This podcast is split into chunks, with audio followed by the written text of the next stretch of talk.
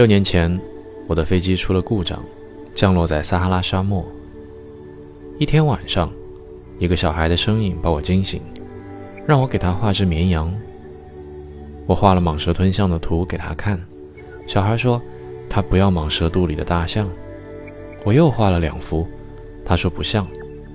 我烦了，给他画了一个木箱子，说绵羊在里边。他高兴极了。这样。我便和小王子认识了。The narrator crashes in the desert and makes the acquaintance of the little prince. So I lived my life alone, without anyone that I could really talk to, until I had an accident with my plane in the desert of Sahara six years ago. Something was broken in my engine, and as I had with me neither a mechanic nor any passengers. I set myself to attempt the difficult repairs all alone. It was a question of life or death for me. I had scarcely enough drinking water to last a week. The first night, then, I went to sleep on the sand, a thousand miles from any human habitation. I was more isolated than a shipwrecked sailor on a raft in the middle of the ocean. Thus, you can imagine my amazement at sunrise when I was awakened by an odd little voice. It said, If you please, draw me a sheep. What? Draw me a sheep? I jumped to my feet, completely thunderstruck. I blinked my eyes hard. I looked carefully all around me, and I saw a most extraordinary small person who stood there examining me with great seriousness.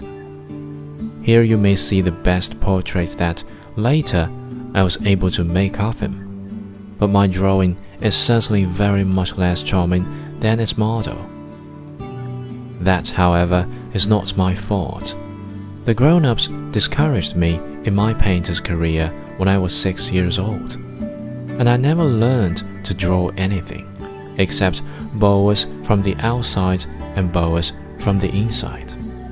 Now I stared at this sudden apparition with my eyes fairly starting out of my head in astonishment. Remember, I had crashed in a desert a thousand miles from any inhabited region.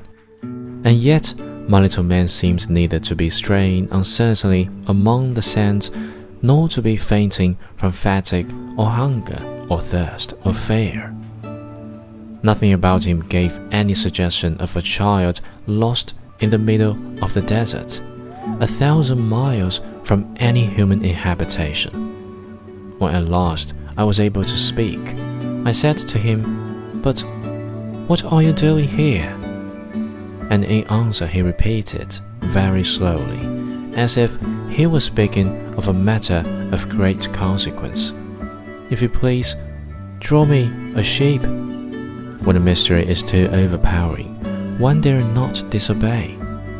Absurd as it might seem to me, a thousand miles from any human habitation and in danger of death. I took out of my pocket a sheet of paper and my fountain pen.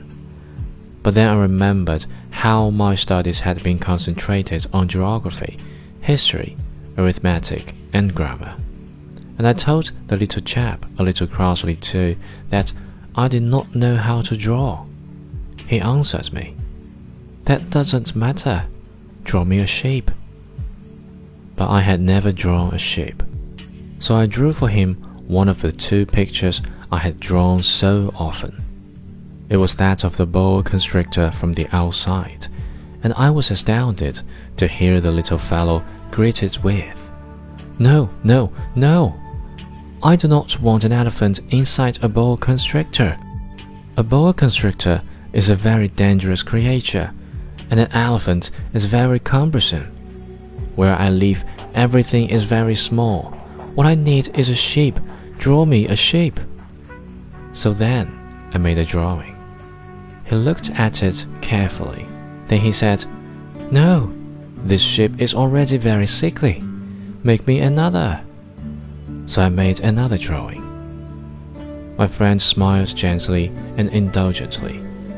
You see yourself, he said, that this is not a sheep. This is a ram. It has horns. So then I did my drawing over once more.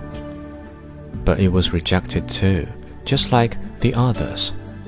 This one is too old. I want a shape that will live a long time. By this time, my patience was exhausted because I was in a hurry to start taking my engine apart. So I tossed off this drawing and I threw out an explanation with it.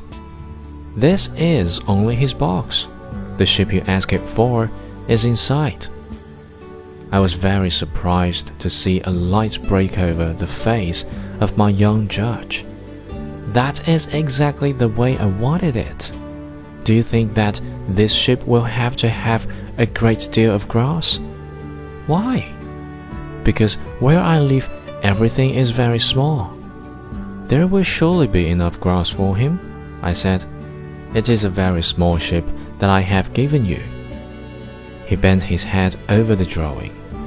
Not so small that look, he has gone to sleep.